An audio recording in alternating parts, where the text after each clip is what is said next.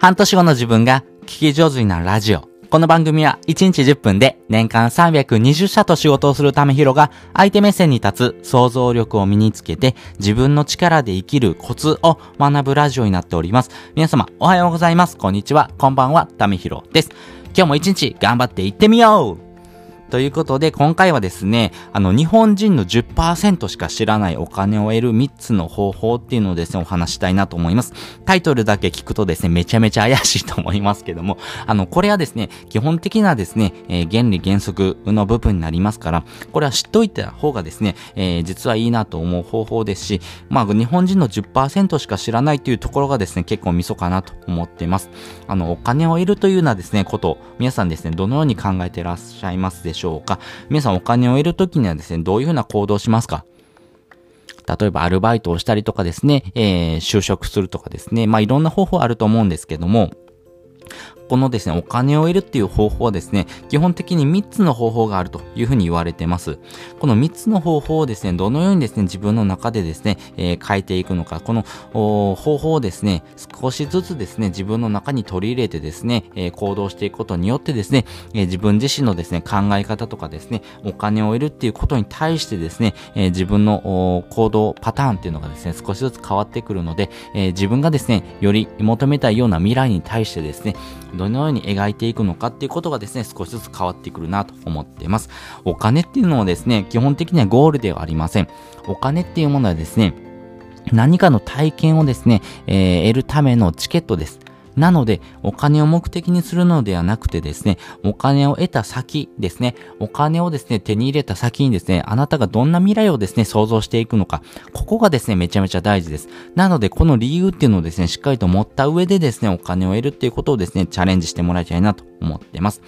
まあ皆さんがですね、思い描く未来っていうのはどんな未来でしょうか私自身がですね、思い描く未来っていうのはですね、えー、田舎でですね、スローライフをですね、えー、楽しみながらですね、釣りとかですね、本当に気ままなですね、時間をですね、過ごしながら、まあ1日3時間ぐらいですね、働いてですね、お金を稼ぎながらですね、えー、自給自足のですね、生活ができたらいいなっていうような未来をですね、想像してます。そういうふうな未来をですね、想像していくのであればですね、まあ、この3つの方法からですね、選ぶ選択肢は1つになります。まあ、そういうふうなことをですね、しっかりと自分の中でですね、理解しておくとですね、非常にわかりやすいなというふうに思ってます。先にですね、えー、3つの方法をですね、お伝えしておきます。まず1つ目、えー、労働、そして時間をお金に変える。そして2つ目、スキル。そして3つ目、仕組みです。それぞれ解説をしていきます。まあ、日本人のですね、大半はですね、この労働力、そして時間をお金に変えるっていうことをですね、やっています。例えばアルバイトとかですね、えー、就職活動してですね、正社員になるとかですね、やっぱりですね、何かに属するということはですね、自分の時間をですね、えー、切り売りするっていうことになります。日本人はですね、基本的に8時間労働、っていうところからですね、えー、プラスアルファのですね、えー、まあ、残業したりとかしてですね、お金を得てます。このお金っていうのはですね、自分の時間をですね、1時間ごとに切り売りしてですね、その時間ごとでの単価をですね、得てます。なので、えー、マクドナルドでですね、アルバイトするのとですね、本当に大手企業、でですね、就職活動をしてですね、例えば楽天とかに入ってですね、お金を得るっていうことはですね、基本的な原理原則は同じです。なので、ここのですね、時給の差っていうところがですね、えー、違いにはなってくるんですけども、このですね、えー、お金を得るっていうことはですね、基本的にはですね、自分の時間を売ってるというふうにですね、考えてみてくださいね。まあ、ここがですね、基本的にはですね、えー、日本人の90%以上の方がですね、されてることかなと思っています。まあ、日本人のですね、えー、大半はですね、やっぱり、えー、企業に属してですね、その企業でですね、お金を得るっていう方法ですを実際にですね、行動してみてですね、えそれによってですね、お金をですね、どんどん得てですね、え自分の生活をですね、え基盤をですね、作っていくっていうことしかですね、え皆さん分かってない方が非常に多いなというふうに思っています。その先がですね、ありますよっていうことをですね、ちょっとお伝えしたいなと思ってます。そして二つ目、スキルです。この自分のですね、スキルを販売するっていう方法もですね、あります。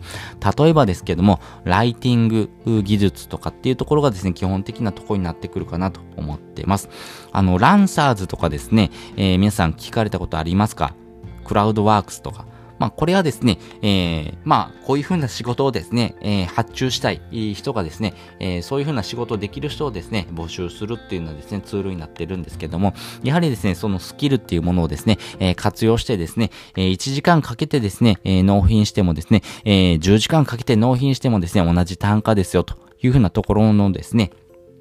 自分自身のスキルを販売するっていうのはですね、えー、ツールになってます。まあ、ここをですね、やってる人っていうのもですね、非常にですね、えー、増えてきたなというふうな印象ですね。まあ、日本人のですね、まあ、ここからがですね、10%未満なのかなと思うんですけども、このスキルをですね、販売する、まあ、ライティングであるとかですね、まあ、YouTube のですね、サムネイルをですね、作って販売するとかですね、まあ、そういうふうなことからですね、えー、情報をですね、収集しながらですね、自分のスキルをどんどんどんどん磨いていく。それによってですね、えー、お金を稼いでいくっていうことがですね、一つツールとしてですね、あるんですけども、この方法であってもですね、やっぱり自分がですね、行動していかないとですね、お金を稼いでいきません。なので、えっと、1分でですね、え、できることであってもですね、10時間かけて、え、お金をですね、得る方法であったとしてもですね、やっぱり自分が行動していかないとですね、お金を得るということがですね、え、逃れられないということですね。なので、自分がですね、行動しなければお金を得ることができないっていうようなですね、ループにはですね、えー、はまってしまっているということですね。そして3つ目、スキルというところからのですね、え、チャレンジ。がですね、仕組みというところになっています。この仕組みというところをですね、えー、突き詰めていくとですね、例えば1日3時間っていうのはですね、労働でですね、お金を稼いでいくってこともですね、できてくるかなと思ってます。自身がですね、お金を稼いでいくときにですね、例えばですけども、えー、会社に勤めてですね、えー、ある程度の役職についてですね、月100万円稼ぐって人はですね、えー、かなり少ないと思います。でもですね、この仕組みをですね、え構築することによってですね、1ヶ月100万円っていうことをですね、得る人もですね、えかなりの人数がですね、できてきますし、やっぱりこの100万円っていうところのですね、え大台をですね、えどのようにですね、稼いでいくのかっていう時にはですね、仕組みというものをですね、活用することによってですね、1日のですね、えーえー、作業時間っていうのをですね、ぐーっと短縮することもできます。要はですね、寝てる間にですね、お金を稼ぐこともできますからね。まあ、ネットというものを使ってですね、えー、自分自身がですね、お金を稼いでいく。まあ、例えばですけども、わかりやすい例で言うとですね、えー、アフィリエイトというものがですね、それに当たるかなと思います。まあ、自身がですね、ね作ってるブログとかにですね、このアフィリエイトをですね、えー、広告をですね、載せることによってですね、えー、一件ですね、安いものだったらですね、